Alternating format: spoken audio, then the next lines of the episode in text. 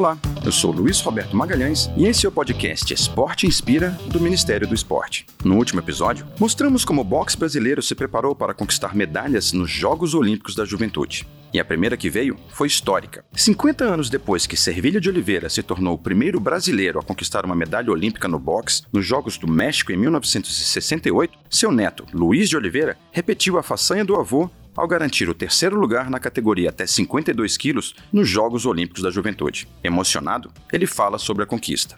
Fico muito feliz, isso aí para mim é um sonho é, que eu, que eu é, consegui realizar. Poxa, estou muito feliz mesmo, isso aí para mim é, vai ficar para a história.